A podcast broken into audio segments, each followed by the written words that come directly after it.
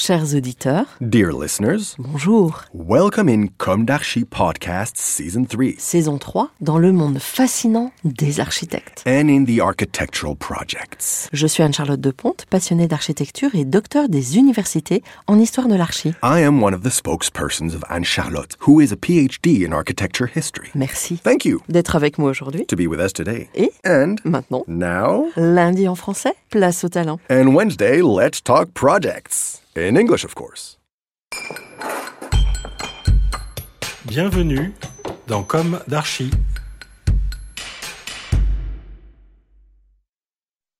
Chers auditeurs, ravi de vous retrouver aujourd'hui en compagnie de Pierre Champenois. Bonjour Pierre. Bonjour. Bienvenue dans Comme d'Archi. Vous êtes architecte. Vous avez été quelques années collaborateur de Christian Ovette. Puis vous fondez votre propre agence Champenois Architecte. Donc, euh, 10 ans Christian Ovette et 10 ans votre agence. C'est ça? Exactement. Donc, en fait, cette année, euh, les 10 ans d'existence de Champenois Architecte. Bon. Votre agence, je cite, a pour vocation de concevoir et de réaliser tout type de programme à des échelles variées. Vous attachez beaucoup d'importance à inscrire chacun de vos projets dans une démarche environnementale complète. Intégrer le projet architectural dans son environnement pour qu'il améliore les conditions existantes du lieu. Construire avec des matériaux nobles et solides pour qu'il soit capable de résister efficacement au climat et aux intempéries. Enfin, équiper techniquement le bâtiment pour qu'il consomme le minimum d'énergie et apporte le maximum de confort. Vous avez livré en 2021 une opération de logement, 87 habitations bas carbone en accession et jardin couvert à Bru, près de Rennes, c'est ça? Exactement. Opération emblématique de votre production. Tout à fait. Et emblématique euh, pour le maître d'ouvrage également, le groupe Launay. D'accord. Qui est, oui, implanté euh, dans la région rennaise. hein. Exactement. Rennes, ouais. Ouais. On va commencer par le début. Quel est votre parcours, votre jeunesse, où s'est ancrée votre envie d'architecture? Quelles ont été vos études? Ah. Et ma jeunesse a été, euh, a été euh, assez euh, agitée, on va dire. Disons, euh, j'ai une, une jeunesse de nomade. J'étais euh, élevé, de... élevé par des parents qui, euh, Mm. qui vivaient pleinement les années euh, 70 et, et qui m'ont voilà, trimballé comme ça de, de région en région. Je me rappelle à, à l'âge de, de 20 ans, j'avais fait le calcul de nombre de, de lieux dans lesquels j'avais habité et il y en avait au moins autant que le nombre d'années que j'avais. C'est-à-dire j'avais déménagé euh, au, moins une fois par an en moyenne dans ma jeunesse. Et, je dirais que peut-être ça a forgé en moi euh, le besoin d'un peu de, stabilité et, euh, et peut-être une certaine culture aussi de, de la maîtrise de son environnement, puisque à, chaque nouveau lieu, il faut se réinvestir, se réapproprier voilà, les, usages, les lieux, les gens, un environnement complet. Quoi. Donc peut-être que ce désir d'architecture a, a été nourri par cette enfance un peu... euh, un peu, euh, Oui, un peu Itinérante. itinérante. Et toujours en France Toujours en France, ouais. Ou- Et dans une région où... euh, Alors ça, ça a commencé, bougé le périple a commencé euh, à Nantes, Ah oui, où je suis né. euh, alors c'est c'est étonnant, bon, c'est une petite anecdote, mais c'est c'est une époque où, euh, où, où tout était possible. Euh, je suis né euh, chez une voisine de la sage-femme qui suivait ma mère, qu'elle avait rencontrée en stop. Je lui ai demandé si elle pouvait accoucher chez elle. Voilà. Elle a accouché dans une. donc je, je suis né dans une maison, comme ça. euh, dans- ça commençait déjà. ça a commencé déjà, voilà. Euh, elle y est restée quelques, quelques jours, le temps de s'en remettre, et puis après, on a, on a, on a Et déjà, c'était- on a déjà fait un premier Donc, déménagement. vous savez dans quel quartier à Nantes? C'était à Orvaux, Ah euh, dans, la, dans la banlieue nantaise, une petite commune limitrophe. Et puis après, on, a, on, est, parti dans, dans la presqu'île guérandaise, euh, dans plusieurs, pareil, plusieurs habitations. Puis euh, ensuite, ils, se sont euh, installés dans le Périgord. Pareil, on a, j'étais un peu l'enfant des bois. Et je pense que ça aussi, ça a été un, moment assez marquant de mon enfance. C'était la, vie euh, au milieu des bois, mais vraiment au milieu des bois. pour l'époque, enfin, au- aujourd'hui, rétrospectivement, on se dit que c'est assez étonnant. pour autant, on vivait au milieu des bois, sans eau, sans électricité et sans le téléphone, bien entendu. Il y avait une source et, euh, et puis une petite bergerie qui était là.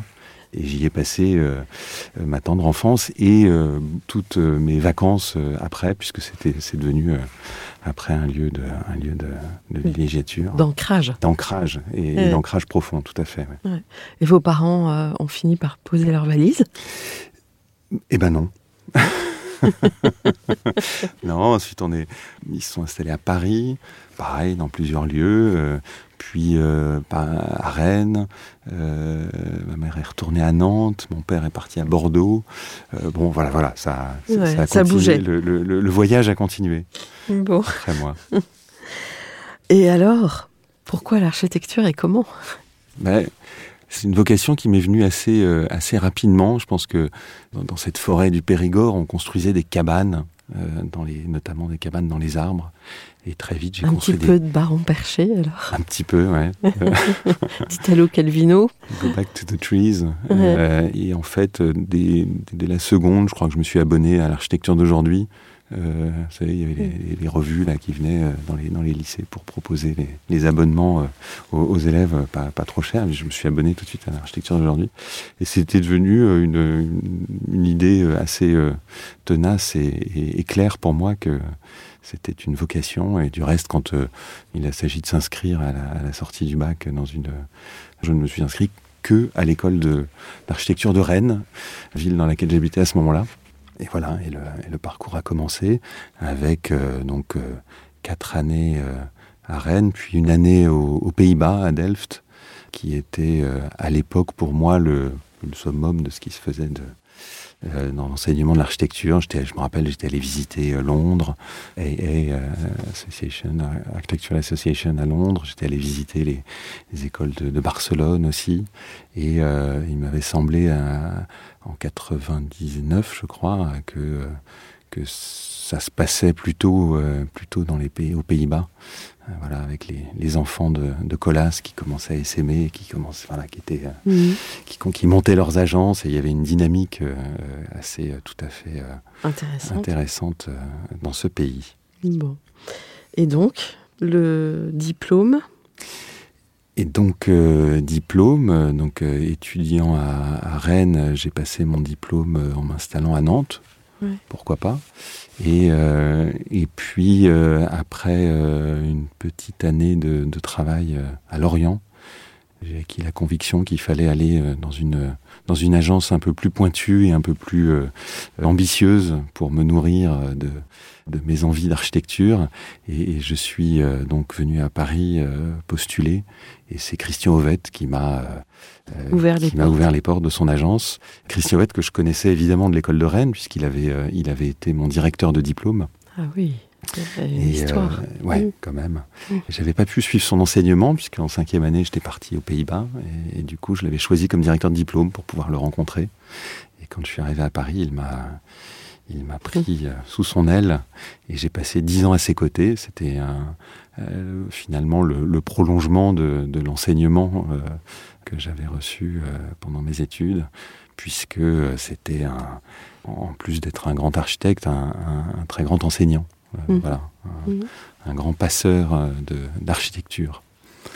Son agence était un lieu de prolongement de son euh, enseignement de l'architecture, euh, dans lequel euh, c'était très ouvert. Il y avait évidemment beaucoup de. C'était une agence très jeune et, et beaucoup de ses anciens étudiants qui étaient là.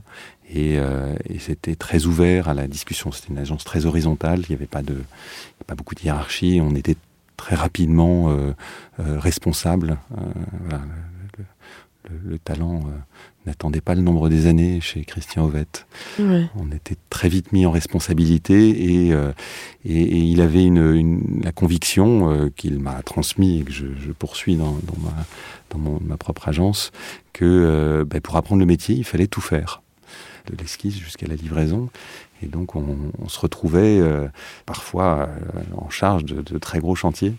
Et c'est là où Euh, on et apprend et c'est là où on apprend vraiment, évidemment. Mhm. Euh, Et Votre premier grand chantier, c'était lequel?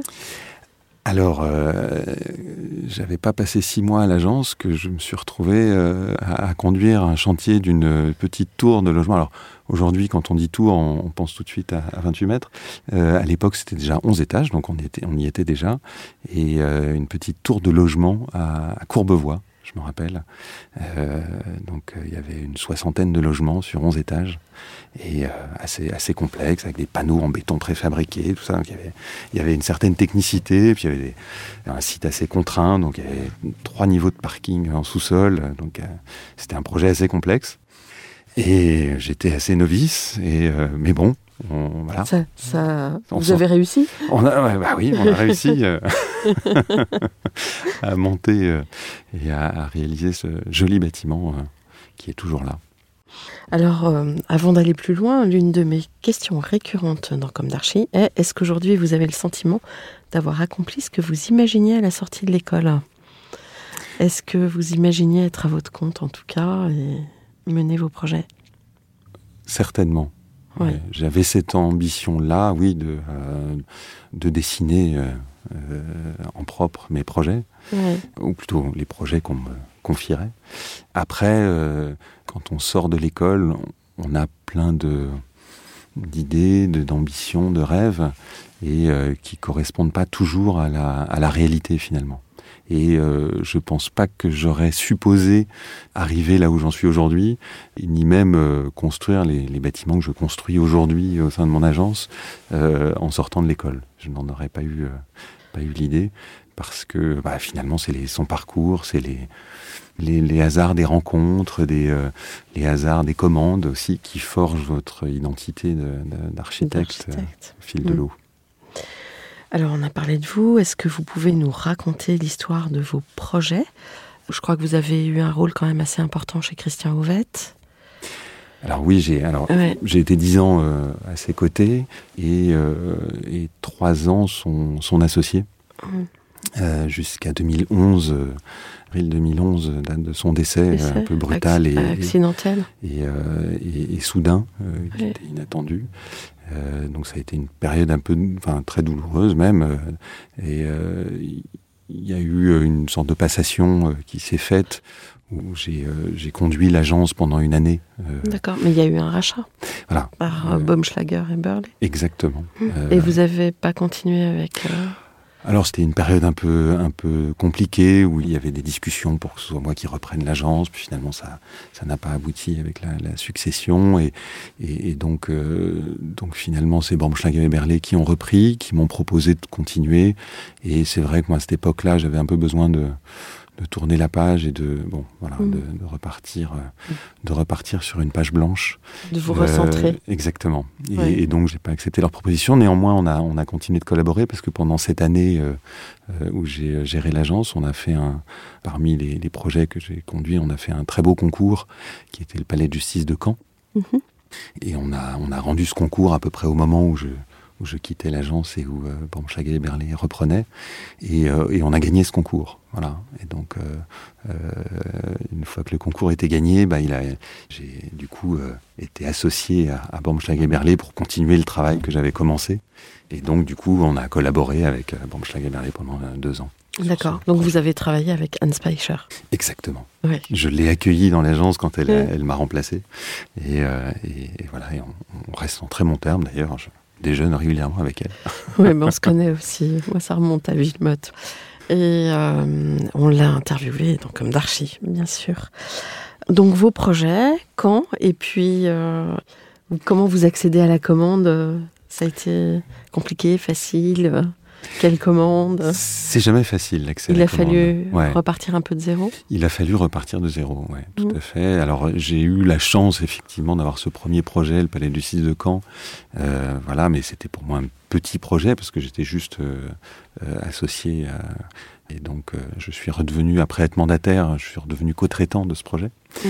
Euh, et donc après, oui, euh, il y, a toujours un temps euh, de un temps de d'appréciation là de la part des maîtres d'ouvrage qui vous regardent pendant comment vous tenez le coup. Et puis à un moment donné, la, confiance se réinstalle et et, puis les commandes les commandes arrivent progressivement, mais c'est monté tout doucement comme ça pendant ces dix ans avec un, premier concours gagné qui était un palais de justice aussi mmh. à Coutances. Euh, mmh. voilà.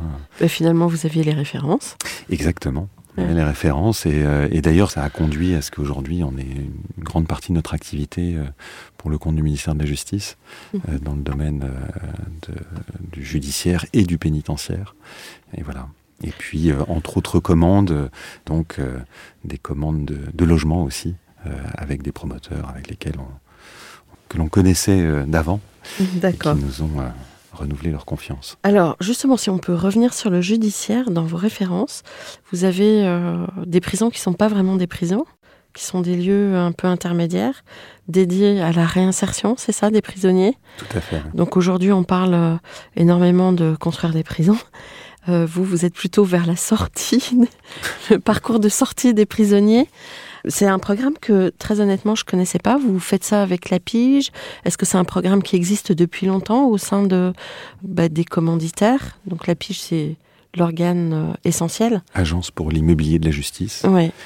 Alors, effectivement, le, le- la- les structures d'accompagnement vers la sortie, donc c'est les, on appelle ça des SAS, c'est un programme nouveau qui a été euh, demandé par Nicole Belloubet, euh, l'ancienne garde des Sceaux, et, euh, et qui est un, un nouveau programme euh, pour, euh, disons, accompagner le parcours de peine euh, des, des détenus et pour faire un, un SAS, euh, précisément, entre, Ouais. euh, entre la période de détention euh, dans un centre de détention et, euh, et puis le retour à, à la citoyenneté euh, libre et, et- et de plein droit.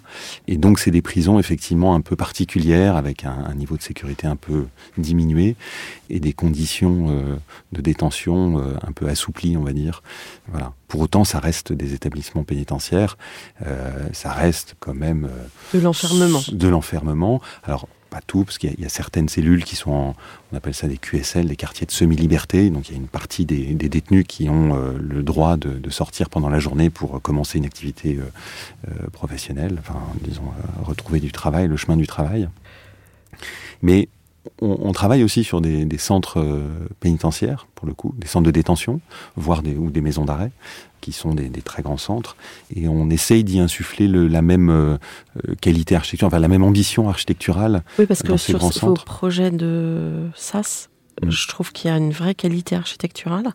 Tout à Et fait. donc, vous arrivez aussi à le faire sur les prisons. On essaye de le faire aussi sur les prisons, ouais, tout à fait. L'i- L'idée qu'on poursuit, c'est de changer de paradigme, enfin de changer de d'image, euh, de représentation euh, de la prison, de passer euh, de euh, de la de l'esthétique de la privation de liberté, c'est-à-dire le, le mur avec la porte, euh, voilà, un truc très Euh, très dur, vers euh, plutôt une esthétique de d'un équipement public au service de la réinsertion. J'aime bien moi appeler ces bâtiments, même si c'est pas le terme qui, qui leur est consacré, euh, des universités de la citoyenneté, plus comme un, un- une, une- une intention de programme à venir. Mais euh, pour autant, c'est ce qui était inscrit dans la loi, c'est que on- pendant la privation de liberté, ce qui est la sanction que notre euh, démocratie euh, inflige aux, personnes qui ont fauté, qui n'ont pas respecté la loi, privation de liberté, c'est la sanction suprême. C'est aussi Pour autant, parfois protéger les citoyens eux-mêmes. Bien sûr, c'est protéger Mm. les citoyens, donc c'est priver de Mm. liberté, mais c'est euh, ça doit être que ça la sanction.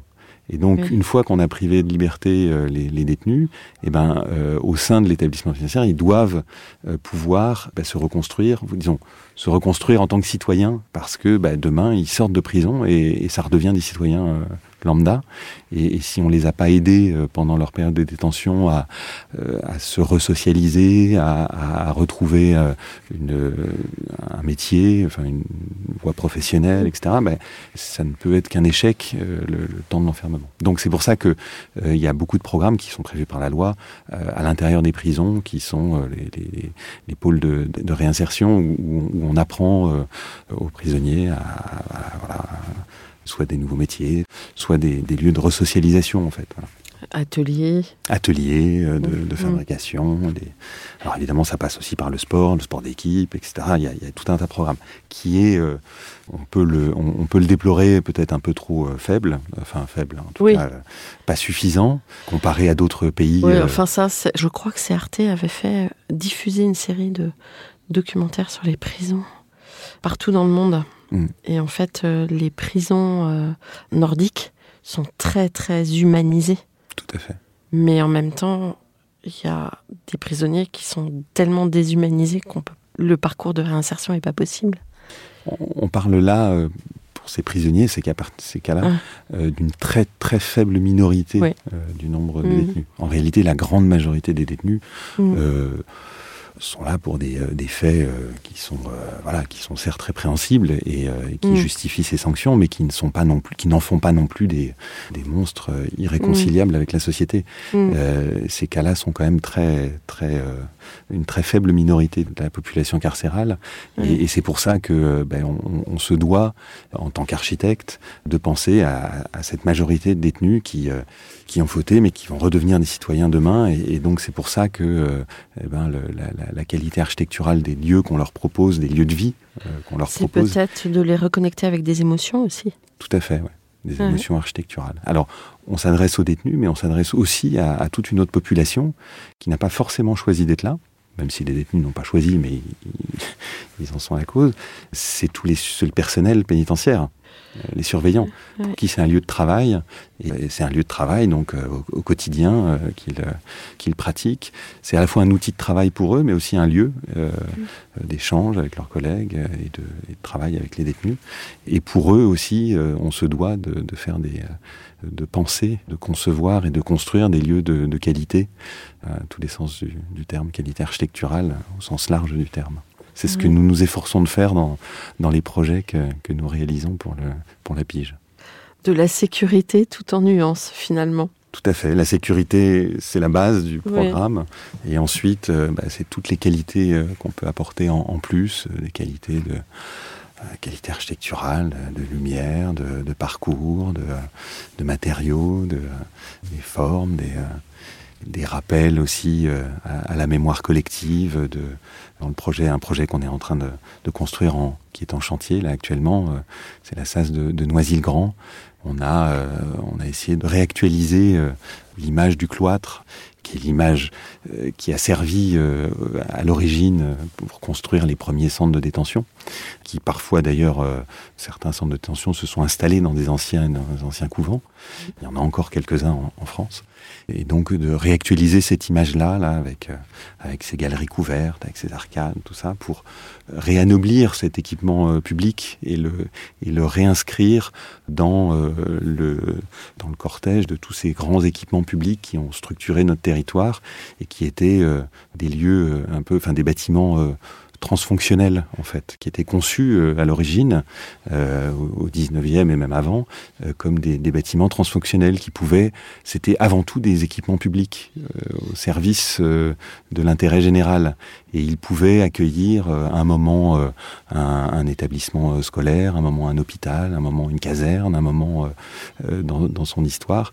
Et on voit là, on a, on a tous été dans un lycée qui avait été précédemment un, un hospice ou une, ou une caserne, voilà. Et, et, et c'est des bâtiments qui ont su euh, évoluer avec le temps et qui étaient vraiment au service de l'intérêt général. Donc voilà, voilà ce qu'on essaye de nous de euh, quand on, on dessine euh, ces, ces équipements publics un peu particuliers, c'est toujours de se projeter dans un dans une possible euh, réutilisation et en tout cas dans un dans, dans l'idée de l'intérêt général, c'est-à-dire d'un équipement public qui est euh, au service de la société aujourd'hui, mais aussi euh, demain. Donc de la pérennité, de la qualité de la construction. Tout à fait.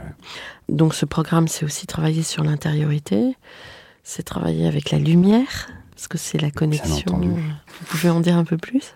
Il y, a- une chose qui est très, euh, qui est très marquante, moi, qui m'a frappé quand j'ai euh, commencé à travailler dans le, dans ce monde euh, pénitentiaire un peu fermé, parce que c'est, alors c'est sans jeu de mots, hein, c'est un monde fermé euh, parce qu'il y y a peu finalement d'acteurs euh, dans le domaine de la construction et, et de la conception qui travaillent dans ce, sur ces programmes.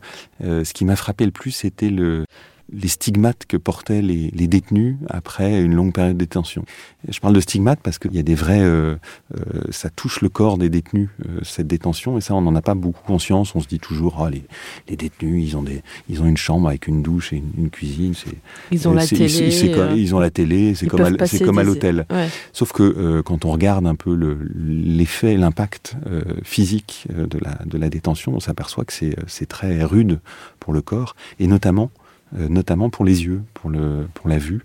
Où euh, on, s'aperçoit qu'il y a une, quasiment systématiquement une baisse de l'acuité visuelle des détenus, parce que, pour la simple et bonne raison qu'il y, y a, un manque de, travail euh, de la, du, du, nerf oculaire dans le travail de, vision euh, proche et lointain, qui est un exercice qui permet à l'œil de se régénérer et puis de, se muscler.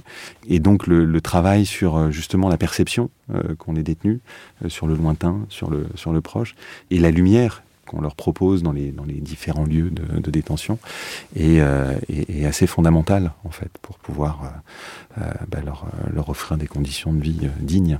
Mm.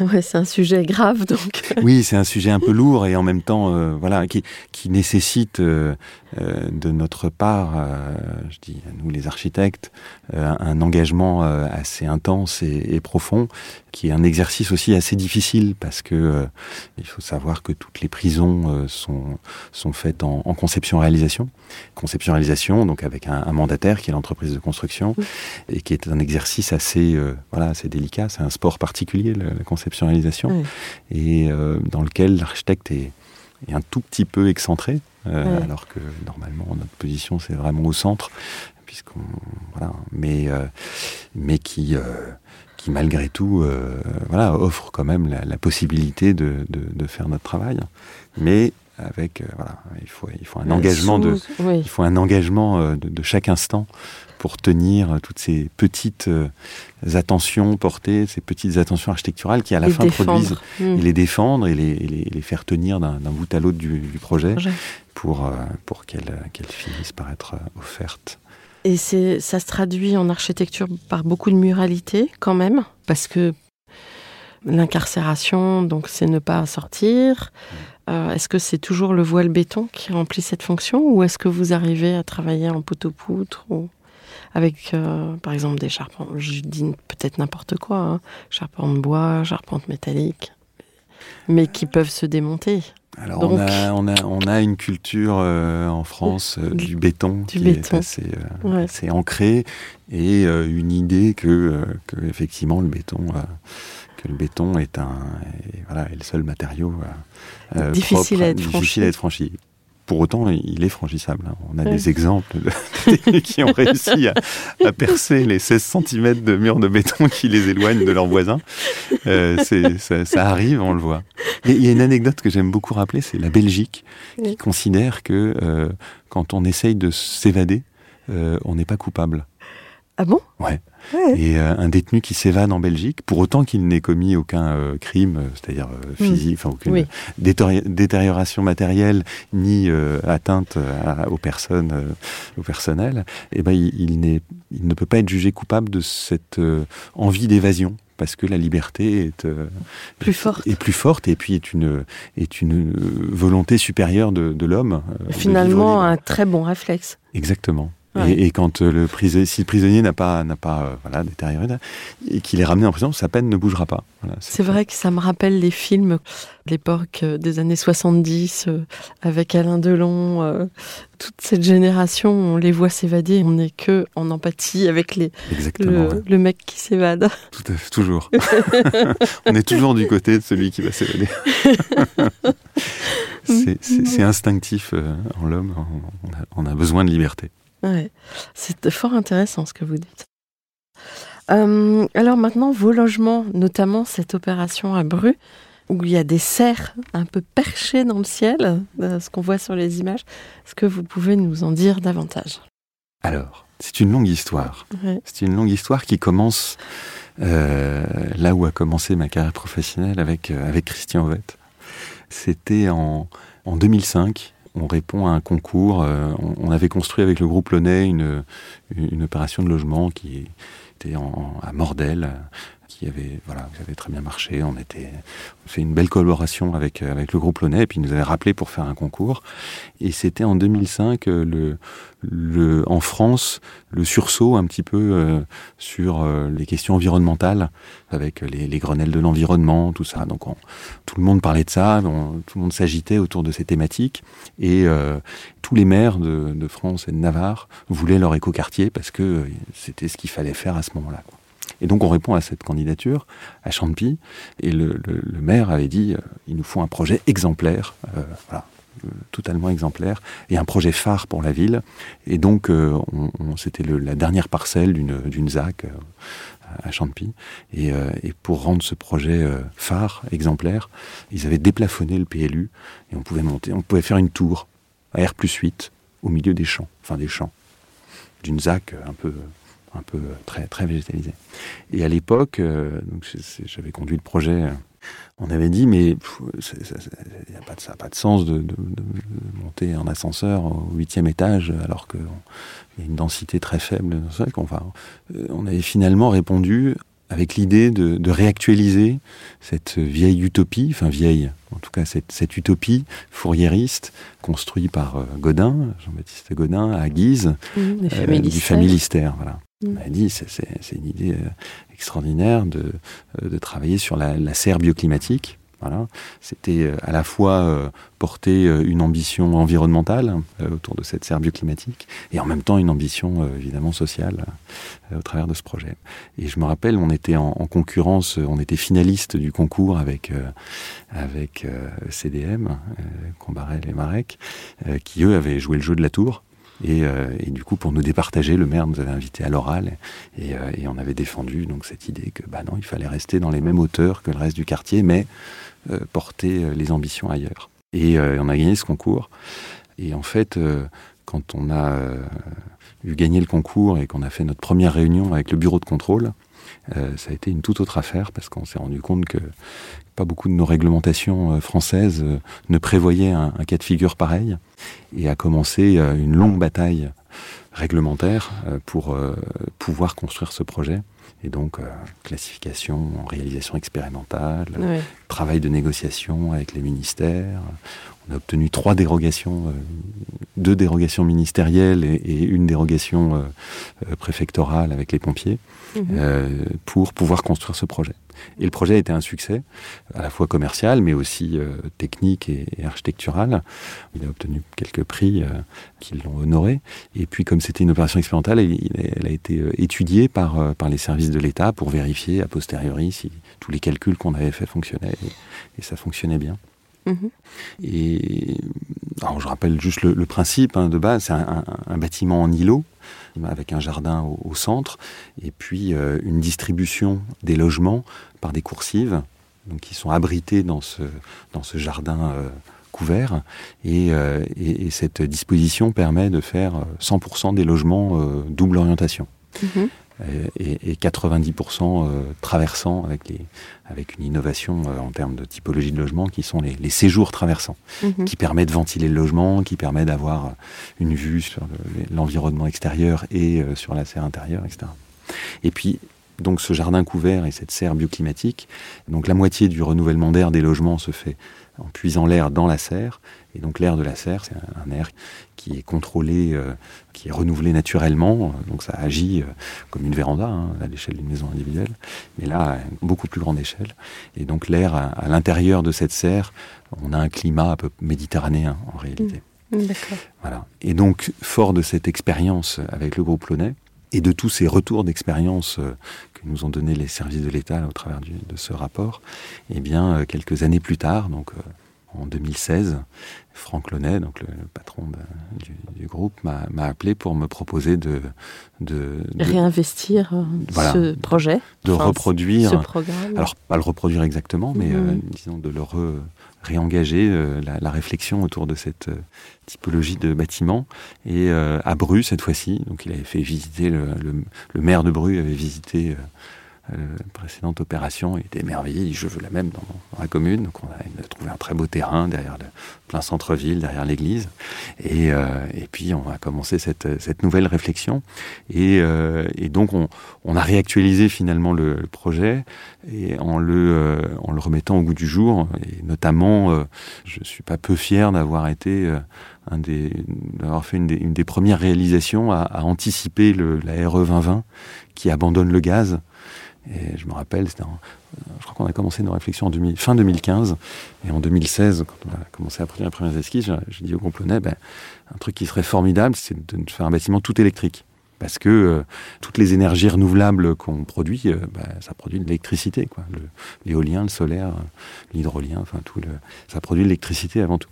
Et donc, euh, je m'étais pas trompé à l'époque. Euh, la- L'actualité, oui, là, on est en plein dedans. euh, Mm. voilà, le, le- Le prouve. le prouve. Et, euh, et puis au, au passage aussi, on a amélioré des choses, euh, notamment la position des passerelles euh, au sein de ce jardin couvert euh, que l'on a fait, euh, qui était euh, dans le premier projet, qui était périphérique. Les passerelles euh, longeaient les logements. Là, on a, on a fait des passerelles euh, rayonnantes depuis le centre pour à la fois améliorer les vues et l'intimité dans les logements, et puis améliorer aussi la, la lumière naturelle. Donc voilà, il y a tout un tas de dispositifs qui, qui ont évolué entre les deux projets. Et on a livré le, le- le projet, euh, euh, donc qui a déjà aussi obtenu quelques prix euh, de, la, de la part de la profession. Et, Mhm. Quel prix? Les pyramides d'or de l'innovation. Voilà. Mhm, D'accord. A- C'est rare d'avoir un maître euh, d'ouvrage qui euh, va aussi loin dans une euh, démarche euh, architecturale, écologique. euh. Alors euh, oui, on peut le dire. C'est vrai qu'il faut saluer là L'audace. l'audace et la ténacité de, du groupe Launay. Mm. En même temps, en même temps, c'est un projet assez euh, finalement, euh, hormis ces, ces problématiques réglementaires qu'il faut, euh, avec lesquelles il faut à chaque fois euh, s'adapter, c'est un projet assez simple, Assez classique. assez classique. Finalement, il n'y a, pas de problème de, de commercialisation. euh, au contraire, les gens sont ravis en général. Les, les deux opérations, ils les ont vendues euh, très facilement.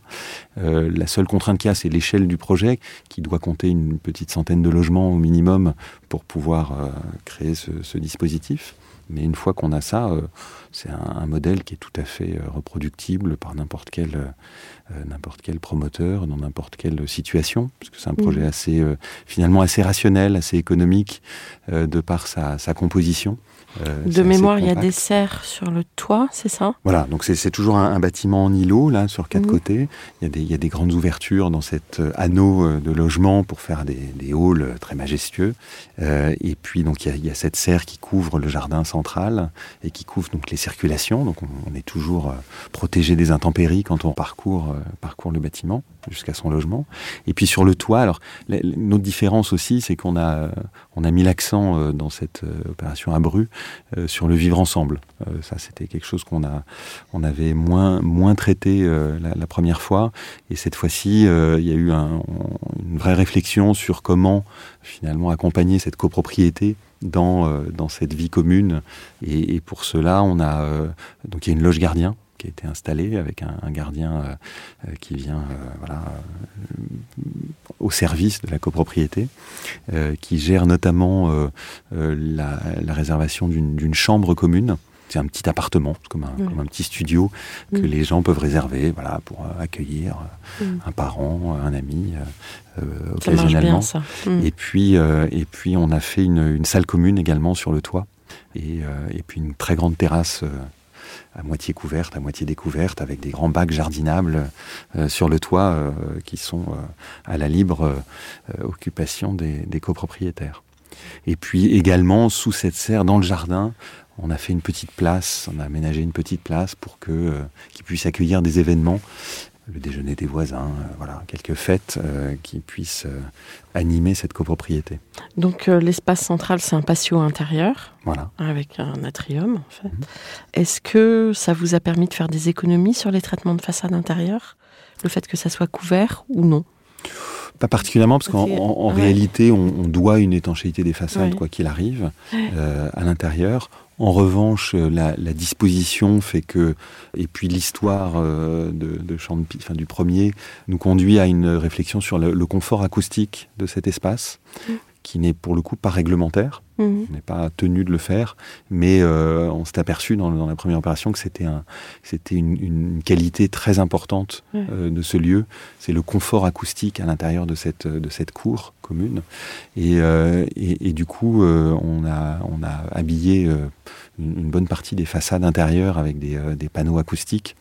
Alors à, à Bru, on les a traités avec la- une tôle anodisée perforée qui reflète la lumière et qui du coup euh, euh, agrandit un peu l'espace intérieur, reflète le vert de la végétation, euh, offre une qualité architecturale un peu, supérieure et, surtout une qualité, un confort à l'intérieur de la serre qui est tout à fait appréciable et apprécié. Super.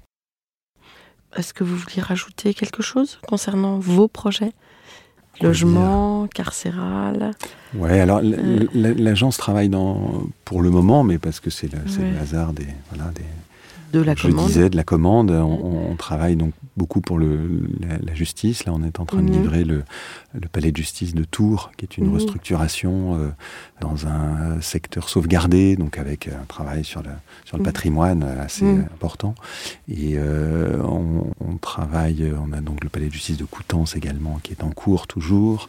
On va bientôt euh, débuter des, des études pour le palais de justice de Cayenne. Et puis on a travaillé aussi sur l'enseignement supérieur, euh, dans l'enseignement supérieur, au Havre notamment. Ah oui, c'est vrai.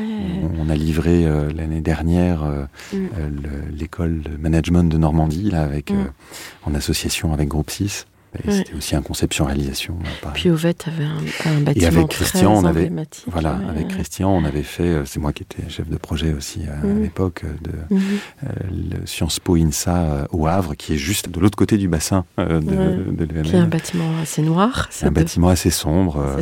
Alors noir non, les poteaux effectivement sont noirs, mais le, tout, le, toute la- l'habillage entre les poteaux est une tôle perforée anodisée également, Mm. en aluminium anodisé, qui protège le bâtiment à la fois des embruns et aussi du, du soleil, Mm. et euh, qui a pas pris une ride d'ailleurs, parce qu'on a, on a pu le, le, le revoir euh, quotidiennement, euh, quasi en, en suivant le chantier de, de l'école de, Mm. de management de Normandie. Dans ce que vous dites, on sent vraiment la filiation avec Christian Ovette. Et je trouve que c'est vraiment fascinant et intéressant.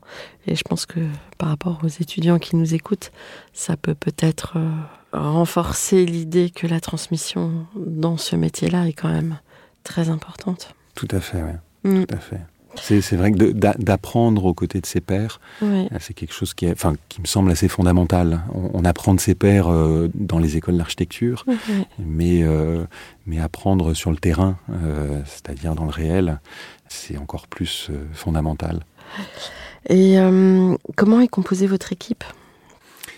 Alors l'équipe s'est construite petit à petit, donc on est euh, une petite dizaine de collaborateurs.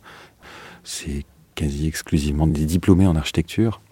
J'oubliais de dire que j'ai une autre casquette également. Je suis conseiller ordinal au Conseil régional de l'Ordre de- des architectes d'Île-de-France. Donc, J'attache une importance toute particulière au, au respect du titre. Ouais, La Euh, défense de la profession. Défense de l'intérêt général et, euh, et défense de, de l'architecture. Ouais. Voilà. Mhm. Mais donc oui, des, des diplômés en architecture euh, au sein de mon agence. Donc voilà, une équipe euh, de, de valeureux combattants euh, de, de- de la noble cause de l'architecture. bon. Euh, alors, question vaste. Comment imaginez-vous le monde de demain? Difficile question.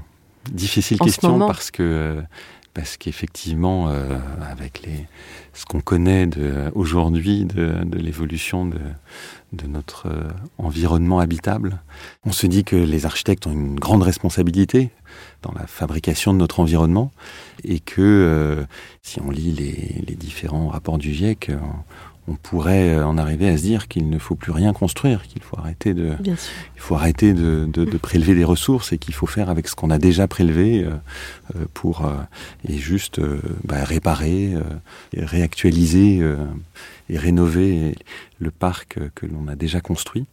En même temps, on ne peut pas non plus se passer non plus de bâtiments qui font sens euh, dans notre société et qui donnent un peu les, euh, des valeurs. Quand je construis un palais de justice, il faut que ça, il faut que ça ancre euh, le, le pouvoir régalien de l'État dans le territoire.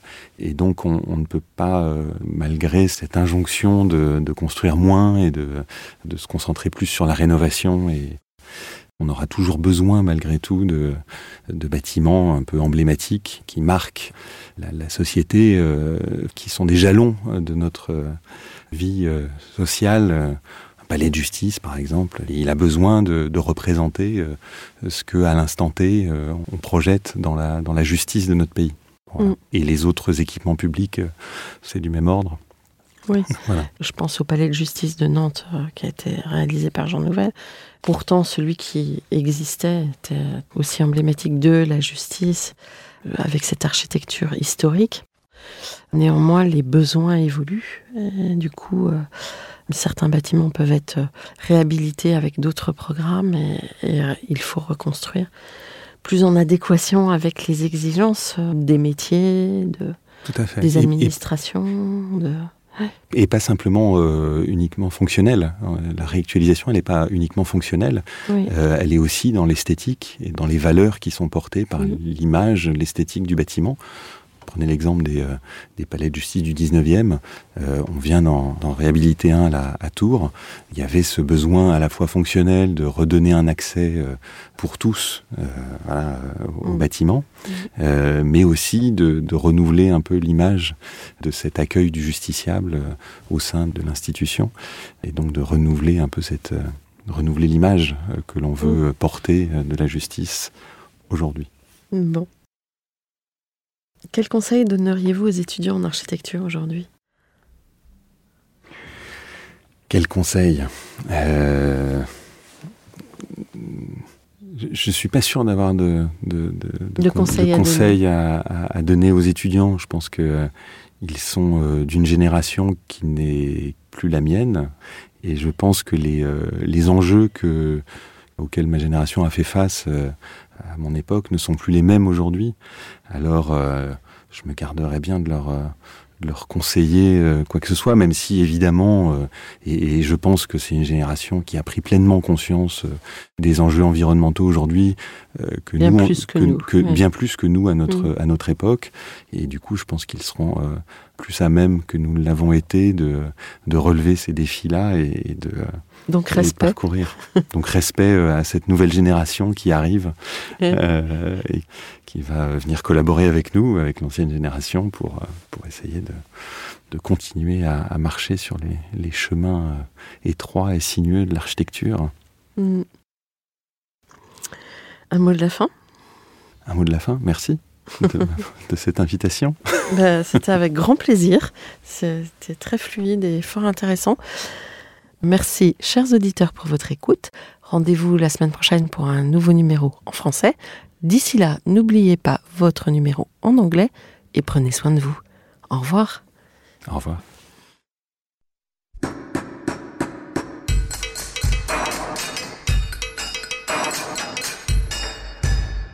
Chers auditeurs, merci pour votre écoute. Merci à Julien Rebourg, réalisateur, qui nous accompagne sur la partie son. N'oubliez pas de retrouver nos sujets en avant-première sur Instagram à l'adresse at. Si vous aimez ce podcast, favorisez sa diffusion en lui donnant 5 étoiles sur Apple Podcast, plus un petit commentaire, ou sur votre plateforme de podcast favorite.